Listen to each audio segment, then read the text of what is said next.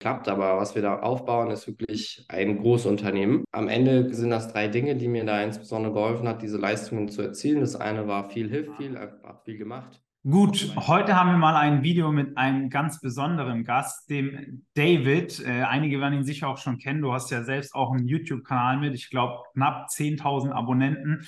Bist äh, von der Uni Mannheim in die Strategieberatung gegangen, jetzt eigener Gründer, erzählst auch gleich schon mal bisschen was zu dir selbst. Und wir werden heute mal ein paar spannende Themen aufgreifen, die wirklich jeden Studenten betreffen. Also gerade sowas wie Uni versus FH, was sind da so die Unterschiede? Gibt es überhaupt Unterschiede? Hat man unterschiedliche Chancen bei der Karriere, wenn man jetzt beispielsweise danach, so wie der David, in die Strategieberatung möchte oder wenn man in den Konzern geht? Du hast ja an der Uni studiert, ich habe an der FH studiert, da können wir sicher mal ein bisschen austauschen, was da unsere Erfahrungen sind, auch bei den, was die Bewerbungen angeht. Und ansonsten gestalten wir es als recht offenes Gespräch. Ich denke, jeder, der das sich anschaut, der wird hier super viel mitnehmen können. Und ich würde das Wort auch einfach mal an dich geben, David, dass du dich einmal kurz vorstellst. Ich freue mich, dass du hier bist. Ja, vielen Dank, Valentin. Ich bin natürlich auch sehr froh, hier zu sein. Vielleicht ganz kurz zu mir. Ich bin aktuell Gründer und Geschäftsführer von meinem eigenen Unternehmen, der Icodos GmbH. Das ist ein Klimatechnologieunternehmen. Wir haben uns zur Aufgabe gesetzt, die Schifffahrt komplett zu defossilisieren, damit drei Prozent der globalen CO2-Emissionen und anderen klimaschädlichen Gasen zu reduzieren. Mein Hintergrund ist, äh, ich bin klassischer BWLer. Ich habe an der Universität Mannheim BWL studiert. Ich war da Zweitbester in meinem Jahrgang, habe dort richtig Gas gegeben, habe da nebenbei einige Praktika gemacht, habe mich ehrenamtlich engagiert und auch äh, andere Themen noch weiterverfolgt, damit ich auch den Berufseinstieg in der Strategieberatung hinbekomme. Dort war ich jetzt zwei Jahre, habe dort viel im Bereich der Klimatechnologien gemacht, also Wärmepumpen, Kompressoren für Punktquellenkompression, Elektrolyseure und eben auch alternative Kraftstoffe in der Schifffahrt. Und das ist genau das Thema, was mich dann auch zu der ICODOS gebracht hat. Zusammen mit meinem Mitgründer können wir das jetzt auch kommerzialisieren, ein neuartiges Verfahren, was wir da entwickelt haben am KIT. Und das ist so ziemlich genau das, was ich sagen würde, war schon immer mein Traum und bin ja. damit ein unfassbar glücklicher Mensch gerade. Ich habe direkt ein äh, richtig interessantes Thema. Du hast gesagt, am KIT habt ihr Prüfverfahren durchgeführt oder was habt ihr am KIT gemacht? Also unser Verfahren, mit dem wir dieses, äh, wir stellen synthetischen Kraftstoff her, also E-Fuels für mhm. Schiffe. Und das Verfahren, was man dazu benutzt, die Verfahrenstechnik, das wurde am KIT entwickelt. Okay. Das heißt, du hast auch mit Ingenieuren zusammenarbeiten dürfen, Schrägstrich müssen. Also glücklicherweise bin ich da jetzt nicht so tief drinne in den ganzen Themen, sondern spezialisiere mich natürlich eher auf die kaufmännische Seite. Aber mein Mitgründer ist äh, Postdoc und ah, okay. seit über zehn Jahren äh, in dem Bereich der Verfahrenstechnik tätig. Das heißt, der ist der Ingenieur, mit dem ich ganz viel zu tun habe und der hat natürlich dann mit den ganzen Ingenieuren dort ganz viel zu tun. Cool. Also ihr habt quasi einen BWLer im Team, dich, und ihr habt einen Ingenieur im Team, der vom KIT kommt, beziehungsweise hat er auch schon in der Industrie gearbeitet oder so oder bisher am KIT geforscht nur viel? Er ist äh, nach seinem, seiner Promotion, äh, er ist für die Promotion nach Finnland, hat dann in Finnland nach seiner Promotion gearbeitet am Forschungsinstitut VTT. Das ist so ein bisschen wie das Fraunhofer Institut an der Schnittstelle zwischen Forschung und der Praxis. Und ist mhm. dann nach äh, seiner Tätigkeit dort nach Deutschland ans KIT als Projektmanager mhm. Und hat dann dort quasi auch wieder an der Schnittstelle zur Forschung und ähm, zur Industrie gearbeitet. Ich verfolge dich schon seit einigen Jahren und ich bin auch gespannt, was da in den nächsten Jahren passiert, weil im Grunde genommen haben wir jetzt ein Team aus einem BWLer, der an der Top-Uni war und in der Strategieberatung bei McKinsey, wenn ich es richtig weiß. Und wo warst du noch als zweites? Genau, also ich war ähm, in der Strategieberatung zwei Jahre bei McKinsey Company. Das ist äh, eine der größeren Strategieberatungen. Aber ich war auch während des Studiums zum Beispiel im Praktikum bei ZEB. Das ist so eine deutsche mittelgroße Managementberatung, die sich mhm. insbesondere auf Financial Services spezialisiert. Und dann war ich vier Monate bei Strategy End. Die gehören teilweise, die gehören zu PwC Deutschland oder PwC okay. Europa. Ich weiß gar nicht genau, wie das rechtliche Konstrukt ist. Das ist auch eine der größeren Strategieberatungen. Dort habe ich insbesondere im Bereich Automotive gearbeitet. Also ein Top-BWLer und ein Top-Ingenieur, die zusammenarbeiten, da sieht man, dass das enorm wichtig ist. Oder würdest du sagen, du könntest auch auf ihn verzichten? Wahrscheinlich ja nicht, aber ich sage auch immer in meinen Videos, hey, ihr müsst mal schauen, dass ihr gegenseitig was voneinander lernt, weil BWLer haben einfach Stärken, die haben Ingenieure nicht und umgekehrt genauso. Also kannst du jetzt vielleicht schon mal bestätigen aus der Praxis oder wie läuft das bei euch ab? Ihr ergänzt euch wahrscheinlich sehr, sehr gut, oder? Ja, also was wir da aufbauen, ist ein, ist ein Riesenunternehmen. Ne? Also wir sind da zwar ganz am Anfang und das wird auch sehr schwierig und sehr herausfordernd und wir wissen auch nicht, ob es am Ende klappt, aber was wir da aufbauen, ist wirklich ein Großunternehmen. Und dieses Großunternehmen, da reicht halt nicht aus, dass eine Person das alles macht. Also sowohl ein BWLer als auch ein ähm, Ingenieur kann das nicht alleine stemmen, sondern es müssen dann mhm. ein, ein multidisziplinäres, diverses Team sein, was das dann von Grund auf aufbaut. Und mhm. äh, natürlich ist idealerweise, dass das Gründerteam alle notwendigen Fertigkeiten abdeckt. Und in dem Fall braucht es da natürlich auch einen Ingenieur, der das Verfahren entwickelt und einen BWLer, der so ein bisschen die Organisation aufbaut, das Fundraising macht und die ganzen administrativen Aufgaben übernimmt. Mhm. Am Ende braucht es da eigentlich noch so viel mehr. Und das heißt, ja. das ist quasi erst der Anfang. Gehen wir vielleicht mal weg von dem Thema, das können wir später noch aufgreifen. Ich finde das super spannend. Ich glaube, ich könnte allein darüber eine Stunde sprechen. Aber mal zu dem Thema, was viele Studenten interessiert. Du warst zweitbester in deinem Jahrgang an der Uni Mannheim. Magst du vielleicht mal erzählen von dir, angefangen mit der Frage, bist du hochbegabt oder hast du ein fotografisches Gedächtnis oder wie hast du es geschafft, an der Top-Uni dann auch noch zu den, ja, ich weiß nicht, besten 5% oder zu den besten 1% zu gehören? Ja, also ich bin auf jeden Fall nicht hochbegabt und ich bin auf jeden Fall auch nicht mit irgendwelchen anderen Dingen äh, versorgt worden, genetischer Natur, die jetzt mir das besonders ermöglichen würden. Ich habe einfach sehr, sehr, sehr viel dafür getan. Mhm. Also ich habe Studienkollegen, denen geht das tendenziell einfacher beim Lernen und insbesondere dann auch in den Klausuren. Und die waren dann halt schlechter als ich, weil ich die halt ausgearbeitet habe. Also ich habe die quasi outgeworked. Und ähm, am Ende sind das drei Dinge, die mir da insbesondere geholfen hat, diese Leistungen zu erzielen. Das eine war viel hilft viel, einfach viel gemacht. Das zweite mhm. ist allerdings, dass ich auch für mich verstanden habe und regelmäßig versucht habe, mich weiterzuentwickeln in Richtung, wie kann ich die Zeit, die ich da reinstecke, möglichst effizient nutzen. Ja, und das dritte ist, dass man sich eben auch nicht nur in der Lernvorbereitung, Klausurvorbereitung intensiv damit auseinandersetzt, wie das besser gehen kann, sondern auch auf, auf das Thema Klausurperformance, also wie man in den Klausuren dann am besten Leistungen erzielen kann. Und wenn man die drei Dinge macht, dann kommt man am Ende auch bei sehr guten Leistungen raus. Du hast vorhin eine sehr schöne Metapher verwendet. Also man sollte sich damit beschäftigen, wie Lernen für einen funktioniert. Also Lernen richtig lernen, weil das ist wie, wenn man die ganze Zeit Bäume fällt, aber man schärft nie die Axt. Das fand ich eine sehr treffende Metapher. Jetzt mal aber noch was anderes. Also ist die meisten, die hier zuschauen, die werden wahrscheinlich nicht äh, die zweitbesten in ihrem Studium an einer Top-Uni sein, sondern gehen wir mal von einem Studenten aus, der zwar ambitioniert ist, der Ziele hat und sagt, hey, ich will auch einen guten Abschluss machen, egal ob an der Uni oder FH.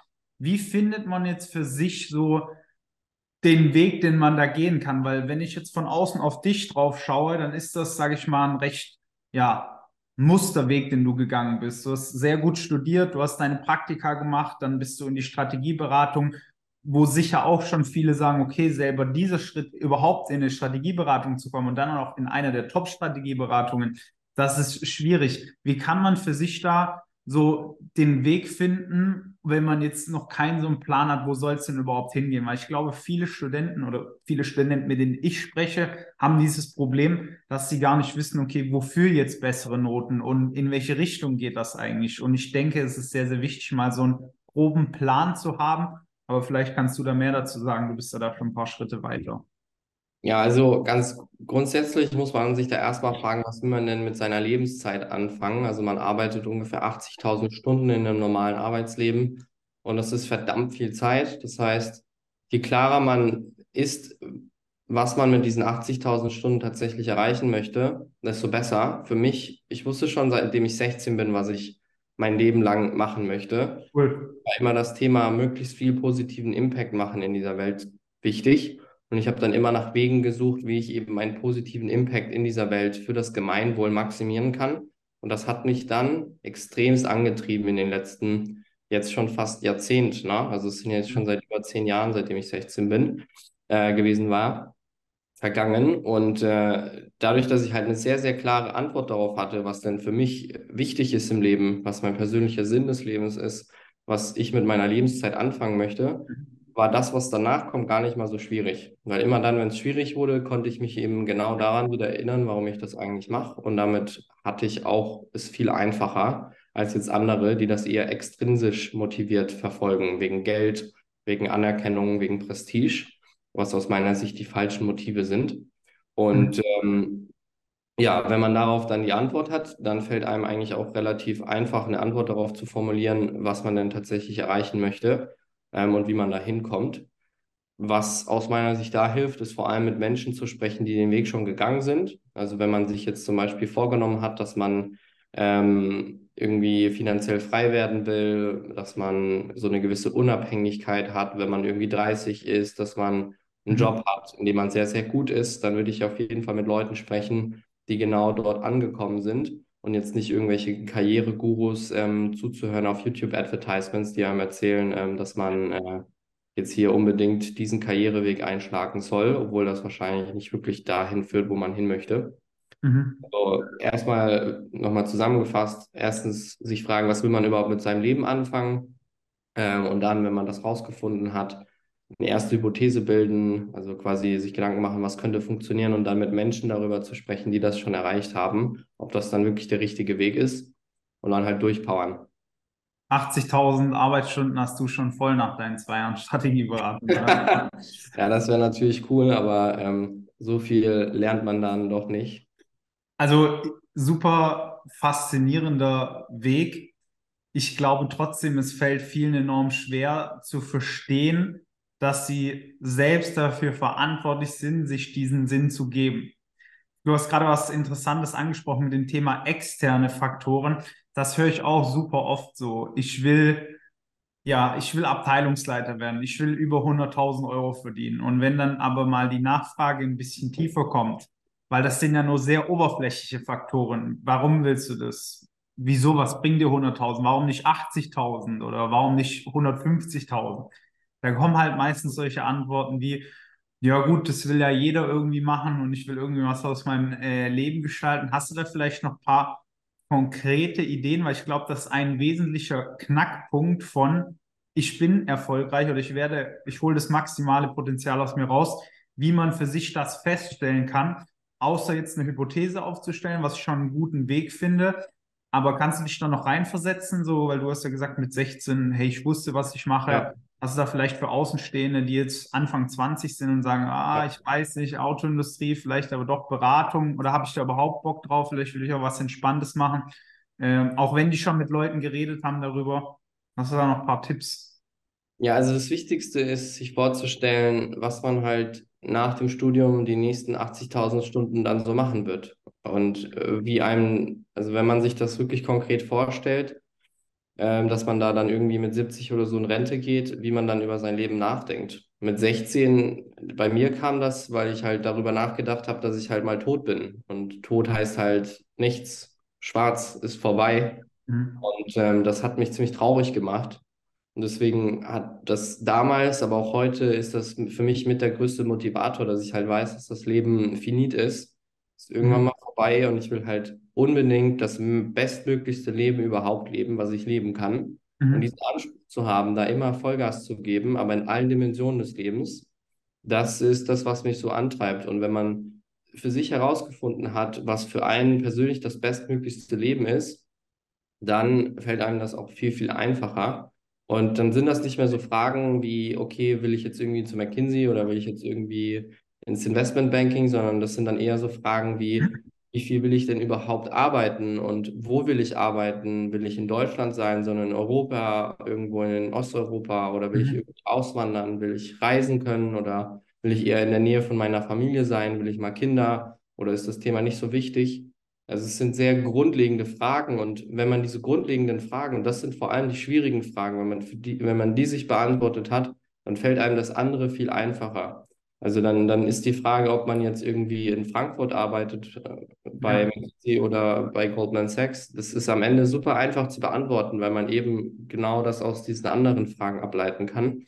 Also ich würde tatsächlich eher anfangen, wirklich mal die Zeit investieren, in diese ganz grundsätzlichen Fragen ähm, mich reinzudenken und dann darauf basierend Hypothesen zu formulieren und dann dahin zu arbeiten. Wir sind ja jetzt so in der Studienbubble drin. Also das war eine sehr diepe Antwort, würde ich sagen, und auch sehr hilfreich. Wir sind jetzt so in dieser Studienbubble drin, sage ich mal. Und um später beruflich erfolgreicher zu werden, bietet sich schon an, ein Studium als Grundlage zu nehmen. Ja, du hast gerade gesagt, ähm, ist es egal, wo man dann am Ende arbeitet oder wo man landet. Man braucht aber nichtsdestotrotz eine gute Basis. Man braucht es nicht, aber es ist super hilfreich, wenn du eine gute Basis hast. Jetzt fragen sich ja auch einige, hey, was genau ist denn eine gute Basis? Also soll ich jetzt irgendwie an der Uni gehen im Master? Soll ich meinen Master berufsbegleitend machen oder soll ich schon den Bachelor berufsbegleitend studieren? Würdest du denn jetzt letzten Endes, du hast ja an der Universität studiert, hast du deinen Master gemacht oder Bachelor? Also ich habe nur einen Bachelor. Du hast einen Bachelor gemacht, okay. Würdest du jetzt letzten Endes sagen, hey, geht den Weg alle so, wenn ihr möglichst erfolgreich werden möchtet oder wenn ihr es möglichst, le möglichst leicht haben möchtet, dass ihr auf die Uni geht, auf eine gute Uni auch noch, also Uni Mannheim ist ja recht renommiert und macht dann sehr guten Abschluss. Oder würdest du da auch sagen, hey, das differenziert man, das heißt nicht unbedingt Erfolg, wenn ich jetzt einer der Besten an der Uni war, es tut es auch, wenn du an eine normale Uni gehst oder wenn du an FH gehst oder irgendwo im Ausland studierst, Hauptsache du machst XYZ. Was würdest du sagen, sind da so die Kernpunkte, auf die man sich im Studium konzentrieren soll. Da bin ich auch gespannt, weil da predigen wir auch immer wieder ein paar Sachen, was du dazu sagst. Ja, also grundsätzlich würde ich sagen, dass ein Studium nicht immer zu Erfolg führt und dass er auch keineswegs irgendwie notwendig ist. Also ja. ich glaube, wenn man, wenn man handwerklich, ähm, leidenschaftlich gerne handwerkt, dann oh, ist ja. es vor, irgendwie eine Handwerkerausbildung zu machen, Meister und dann Betrieb aufzubauen, da wird man viel reicher wird man viel erfüllter und da hat man es auch viel einfacher im Leben, weil da ganz große Nachfrage gerade ist. Ähm, da hat man es viel einfacher als jetzt zum Beispiel als einer von einer Million BWL-Studierenden. Also das mal grundsätzlich gesagt. Aber jetzt gehen wir mal davon aus, da ist eine Person, die hat gesagt, hey, ich will unfassbar gerne in einem Konzern arbeiten. Ich will diese Sicherheit haben. Ich will dort aber auch ein bisschen was gestalten. Also ich will da jetzt nicht die klassische 35, 40 Stunden Woche haben, sondern ein bisschen was gestalten, da hocharbeiten, irgendwie Team und dann Abteilungsleiter werden. Das ist so ein bisschen das, was mir vorschwebt. Ich will so ein gutes Jahresgehalt erreichen, Anfang 30, damit ich mir ein Haus kaufen kann und dann kann ich Familie machen. Ähm, dann gehe ich ein bisschen runter mit meinen Stunden, dann habe ich super erfülltes Leben, Vereinsleben, alles drum und dran. Wenn das so ein bisschen die Idee ist, dann würde ich auf jeden Fall empfehlen, dieser Person, studiere möglichst an einer, an einer Hochschule, wo, wo du ein sehr gutes Studium erreichen kannst. Also liest dir gerne die ganzen Rankings durch und Erfahrungsberichte. Ist das überhaupt eine gute Hochschule, wo man eine gute Ausbildung genießt? Ganz unabhängig davon, ob das jetzt eine Uni oder eine Fachhochschule ist. Mhm. Das wichtig ist, dass man da halt eine coole Ausbildung hat, also gerade die Module auch belegen kann, die einen interessieren. Und dass man sich dann von Anfang an auf einen bestimmten Themenbereich spezialisiert. Also sei das jetzt zum Beispiel Marketing, Vertrieb ja. oder Accounting. Und dass man sagt, okay, in dieser Sache will ich verdammt gut werden, weil wenn man dort dann Berufserfahrung gesammelt hat, wenn man dort die Studieninhalte gesammelt hat, dann wird der Berufseinstieg super einfach. Man kriegt da sehr gute Angebote dann, wenn man sich auf eine Sache committed hat. Und dann, wenn man das in den nächsten Karrierejahren dann auch so durchzieht äh, in dem Bereich, wird man da auch gewiss ganz erfolgreich. Das heißt, was ich da eher empfehlen würde generell ist, ähm, sich eher auf eine Sache zu committen und zu spezialisieren und dann vielleicht herauszufinden, dass es vielleicht doch nicht ganz passt und dann nochmal was auszuprobieren, als irgendwie am Anfang irgendwie alles zu machen und dann irgendwie nichts zu können und nichts zu wissen. Du triffst gerade ähm, den Nagel auf den Kopf, weil auch wir sagen immer oder wir predigen es auch auf Social Media, hey, egal was du studierst, es ist sicher nochmal einfacher als Informatiker, Ingenieur irgendeinen Job zu bekommen als als BWLer. Aber egal, was du studierst, du musst dich spätestens im dritten Semester damit auseinandersetzen, wo kann ich denn mein theoretisch erlerntes Wissen konkret in der Praxis einsetzen? Weil wenn du allglatt in Regelstudienzeit irgendwo durchgehst und du hast halt noch nie eine Firma von innen gesehen, dann bringt dir auch der 1-Schnitt nichts, äh, außer mhm. vielleicht ein Stipendium. Und du stehst am Ende da und hast dir alle Türen offen gehalten, was heutzutage ja hunderte, wenn nicht sogar tausende Türen sind. Und hast nichts in der Hand. das finde ich ein super spannendes Thema. Ich habe ja auch in der Vergangenheit ganz andere Sachen gemacht, als ich heute mache, aber die bauen halt aufeinander auf. Also das muss man halt auch mal verstehen. Ähm, gerne auch kritisch hinterleuchten von dir, wenn du das nicht so siehst. Aber ich bin der Überzeugung, wenn du erstmal was machst, dann kannst du dir aus dem, auch wenn es nicht passen sollte, trotzdem den kleinen Teil rausziehen, wo du sagst, hey, das fand ich cool, weil du findest überall was, was du spannend findest. Ich war beispielsweise äh, in meiner Ausbildung bei Bosch, die ich als Mechatroniker durchgezogen habe. Ich wusste, ich werde niemals Mechatroniker 80.000 Arbeitsstunden lang in der Entwicklung. Das wusste ich einfach, das hatte ich im Gespür. Aber mir hat es trotzdem Spaß gemacht, diese technischen Zusammenhänge zu erkennen. Und deswegen war Wirtschaftsingenieurwesen optimal. Also jetzt mal als ganz einfaches Beispiel. Und Du hast jetzt gerade schon verallgemeinert eine Hochschule. Du hast also nicht explizit Uni oder FH gesagt. Jetzt gibt es ja andere Kollegen hier auf YouTube, die sagen, hey, es ist sehr, sehr wichtig, dass du an eine Target-Uni gehst, dass du äh, an eine Uni gehst, an eine Uni gehst, die Prestige hat, dass du bessere Chancen bei den Firmen hast. Ich weiß nicht, kannst du das äh, beleuchten, weil du warst ja an so einer Target-Uni, wie man sie nennt, oder gibt es diese Target-Unis überhaupt? Wie siehst du das Ganze bezogen auf die Chancen äh, im Konzern einmal und aber auch in den Themen, die in Frankfurt aktuell sind, Investmentbanking, Strategieberatung und so weiter? Was ist da deine Meinung bzw. Ansicht dazu?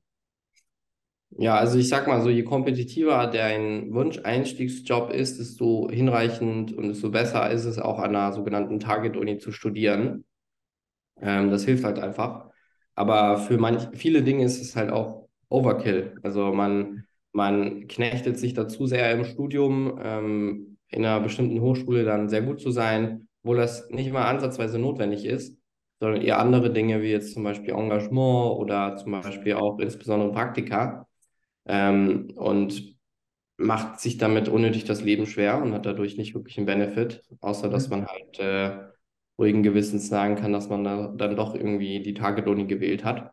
Deswegen, es kommt immer drauf an, wenn man aber jetzt in einem kompetitiven Einstiegsjob irgendwie unterkommen will, zum Beispiel wenn man Mathematiker ist und man möchte in einem Hedgefonds arbeiten, dann sollte man irgendwie nach Cambridge oder Oxford oder an die ETH gehen. Wenn man jetzt irgendwie ähm, Jurist und super erfolgreich sein möchte, dann sollte man tendenziell eher an die Bezerius, anstatt an irgendeine relativ unbekannte Uni, mhm. die jetzt nicht dafür so bekannt ist, gute Leute, äh, gute Juristen auszubilden. Wenn man ähm, Arzt werden will und einer der führenden Forscher werden möchte, dann sollte man eher an die Charité gehen. Ähm, wenn man allerdings Allgemeinmediziner auf dem Land werden will, dann ist eigentlich egal, wo man studiert, dann kriegt man auf jeden Fall ein super gutes Angebot als Mediziner. Und so ist das halt auch bei BWLern, dass wenn man jetzt irgendwie bei den Top-Strategieberatungen oder im Investmentbanking oder in anderen sehr selektiven Auswahlprogrammen teilnehmen möchte, zum Beispiel so Trainee-Programme von Konzernen, dann hilft es einfach, an der Target-Uni studiert zu haben weil man dort eben nochmal so ein bisschen gepusht wird, durch das Umfeld ähm, über sich hinaus zu wachsen und gleichzeitig auch ähm, so ein positives Signaling hat. Also schon allein, weil man dort studiert hat, mhm. äh, wird man schon eher zu Vorstellungsgesprächen eingeladen, wenn die anderen Faktoren gleich sind. Okay. Also ich kann es aus der Ingenieursperspektive sagen, dass das nicht unbedingt ein Vorteil ist. Ja, also wenn du jetzt Hochschule und Uni vergleichst, gar nicht, weil viele gute Konzerne rekrutieren sogar direkt aus den Fachhochschulen, wo halt recht lehrnah bezogen das Ganze aufbaut. Ja, beispielsweise die Hochschule in Esslingen, die hat sich ja sehr auf Automotive spezialisiert. Da rekrutieren natürlich die besten Autohersteller raus. Finde es aber interessant, dass du jetzt äh, das ja quasi bestätigt hast, hey, es ist halt ein Vorteil, aber es ist kein Must-Have, wenn ich es richtig rausgehört habe. Oder würdest du sagen, es ist schon Must-Have? Also es ist einfach wichtiger, so wie wenn du, ja, wenn du abnehmen möchtest, dass du nicht nur auf äh, in Sport die ganze Zeit rennst, sondern dass du auch auf die Ernährung schaust. Da wäre jetzt Ernährung Must-Have. Oder würdest du sagen, das ist nicht so extrem, wenn man jetzt eine Target-Uni anschaut? Also es ist auf jeden Fall kein Must-Have. Auf jeden Fall nicht. Ähm, egal was man macht. Äh, das, da gibt es auch Studien zu. Es ist kein Must-Have. Es hilft einfach. Ähm, und in manchen Fällen ist es halt auch kontraproduktiv. Ja? Also gerade wenn man sagt, okay, man möchte eh nach dem Studium wieder in die Heimat zurückkehren. Zum Beispiel, wenn man vom Land kommt, wie ich, Süddeutschland, Südbaden, da wirst du als Ingenieur, als ähm, Facharbeiter mit Handkuss genommen, egal wo du studiert hast. Und wenn du dann auch noch von der lokalen Hochschule kommst, dann, dann ist das den Personalern lieber, als wenn du irgendwie in Stanford studiert hast, mit dem sie einfach null anfangen können. Das heißt, es kommt immer auf die Situation an und in manchen Situationen ist es eher sogar kontraproduktiv. Tendenziell hilft es allerdings, gerade wenn man ambitioniert ist, wenn man eben noch nicht wirklich weiß, was man mit seinem Leben so anfangen will, dann hilft das tatsächlich, ähm, erstmal nach oben zu schielen, statt nach unten zu zielen. Ähm, aber je klarer man sich auch ist, was man will, desto einfacher fällt einem dann auch die Entscheidung, macht das Sinn oder nicht. Bei mir war das genau die richtige Entscheidung. Ich wollte eine Top-Strategieberatung, das ist höchst kompetitiv für Bachelor-Absolventen, die nur BWL studiert haben. Und da hilft das einfach enorm, wenn man an der Target-Uni war. Cool. Sehr, sehr spannend. Ich hatte jetzt gerade noch die Frage, genau, würdest du denn sagen, dass der Unterschied zwischen einer normalen Uni und einer Target-Uni unter anderem auch darin besteht, dass die Klausuren künstlich schwerer gemacht werden, einfach damit es noch kompetitiver wird? Oder würdest du sagen, hey, äh, der Unterschied ist halt einfach, dass die Uni einen Namen hat? Also, was ist da deine Ansicht? Also der größte Unterschied zwischen äh, Nicht-Target-Uni und einer Target-Uni ist eigentlich die Studierenden. Also die Studierenden an einer Target-Uni sind meistens Leute, die schon mal ein bisschen mehr darüber nachgedacht haben, was sie erreichen wollen und mhm. dementsprechend auch bereit sind, mehr zu geben. Das heißt, die Leute sind tendenziell motivierter, engagierter, fokussierter und das ist eigentlich so der Hauptunterschied. Mhm. Ähm, sonst, äh, wenn man gerade nach ähm, USA schaut und UK, dann ist die Lehre dort auch besser. In Deutschland will ich das jetzt nicht so unterschreiben, aber gerade in UK, in den USA ist die Lehre tendenziell besser an den Target-Unis, auch anspruchsvoller. Ähm, ja, und auch insgesamt ist halt der Student eher verwöhnt durch die ganzen Ressourcen vor Ort, gerade wenn man auch irgendwie Ingenieurswissenschaften geht, was man da für ähm, Praktika machen kann an der Uni, also im Labor oder in den Versuchsaufbauten okay. oder keine Ahnung, bauen die irgendwelche Raketen an der Uni. Also das ist schon nochmal ganz anders. Genau. Wild. Cool. Ja. Wie ist jetzt, wie ist es bei dir dazu gekommen, dass du gesagt hast, ich will jetzt in eine Top-Strategieberatung, auch indem du einfach gesagt hast, hey, ich will da das Maximum rausholen und will mich da mal messen, ein, zwei Jahre lang. Du wusstest ja schon, du gehst in die Beratung. Also nicht in die Beratung, sorry, sondern du wusstest ja, dass du gründest, oder? Hast du das auch schon mit 16, 17, 18 gewusst? Genau, also für mich war 16 so der Punkt, wo ich gesagt habe, ich will meinen positiven Impact maximieren. Da war ich aber noch ziemlich blauäugig. Ähm, da dachte ich, ich gehe jetzt erstmal zur SAP, mache dann duales Studium. Habe dann aber mit 18 entschieden, als ich das Angebot dafür hatte, dass ich das nicht mache. Ähm, und habe tatsächlich dann gesagt, okay, ich will jetzt zu McKinsey gehen weil ich halt da glaube, dass ich da am meisten lernen kann, dass ich da die größte Lernkurve mitnehme und gleichzeitig auch das beste Fundament schaffe für meine spätere Karriere. Anfang des Studiums habe ich dann für mich entschieden, dass das Beste, was ich machen kann, ist äh, Unternehmen zu gründen, um meinen positiven Impact zu maximieren. Und da stand dann am Anfang des Studiums fest, dass ich erstmal zu McKinsey gehe, dann mache ich mein MBA in Stanford und nach Stanford gehe ich dann irgendwie ähm, nach ein, zwei Jahren äh, in die Gründungsszene über. Ähm, habe dann aber gemerkt, Ende des Studiums, Anfang meines, äh, meines Berufes, dass äh, das gar nicht notwendig ist, dass ich irgendwie nach Stanford gehe oder nach Harvard, mhm. sondern dass ich da eigentlich auch ähm, nach ein, zwei Jahren schon ähm, in die Gründungsszene eintauchen kann. Habe mir das dann fest vorgenommen, habe ich dann gemacht und ähm, jetzt bin ich ja Gründer. Ähm, genau. Sehr inspirierend. Also ja. ich persönlich finde es inspirierend, dass du äh, so eine große Vision hast. Ich glaube, äh, da gibt es wenige, die so eine große Vision haben. Ich drückte da die Daumen weiterhin. Ich verfolge dich ja auch schon etwas länger. Bin gespannt, wie das auch in den nächsten Jahren sich entwickelt. Jetzt hätte ich aber noch eine entscheidende Frage. Und zwar, du hast dich mal in einem YouTube-Video von dir meiner Wahrnehmung nach recht kritisch gegenüber Coachings beziehungsweise Trainings geäußert. Du hast auch gesagt, hey, das kann helfen. Man muss sich das aber gut aussuchen. Ja, jetzt gibt es ja äh, verschiedene Angebote auf dem Markt. Wir haben ja auch ein Angebot, wo wir Studenten zeigen, wie sie richtig lernen im Studium. Was würdest du denn sagen, was muss man beachten, bevor man sich so ein Training oder ein Coaching, wie man das auch immer nennen mag, kauft? Also wann macht das wirklich Sinn Und wann sagst du, oh, es ist eher so ein schmaler Grad zwischen, das ist jetzt geistige Masturbation, wenn du dann da bist, äh, und es bringt eigentlich gar nichts. Ja, also grundsätzlich bin ich ein großer Fan von Coaches, also nicht Coaching im Generellen, sondern wirklich, wenn du jemanden hast, der dich coachen kann. Ähm, ich habe zum Beispiel für mich auch gerade zwei Coaches, ich will noch einen dritten ähm, als Gründer ähm, im Bereich Sales, also Vertrieb und dann noch einen im Bereich Organisationsaufbau, Fundraising. Ähm, die habe ich mir selber gesucht. Das heißt, ich selber weiß den Wert eines guten Coaches zu schätzen. Mhm. Das ich sehr kritisch finde an Coaching im Bereich des Studiums und im Bereich der Karriere, ist halt insbesondere dieses Angstmarketing von diesen Leuten.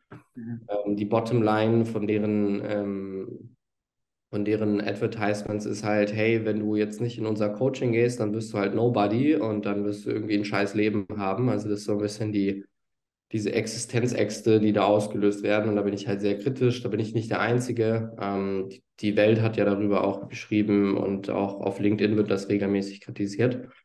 Genau, aber grundsätzlich, wenn man dann sagt, okay, ich will das mal ausprobieren, dann aus meiner Sicht, was einen sehr guten Coach ausmacht, ist, dass diese Person die Erfahrungen, die man da machen möchte, auch schon durcherlebt hat. Also eine Person, die die Probleme, die man da begegnen wird, dass diese Person diese Probleme auch schon gelöst hat das ist aus meiner Sicht ganz wichtig. Ähm, und dann muss das natürlich auch persönlich stimmen.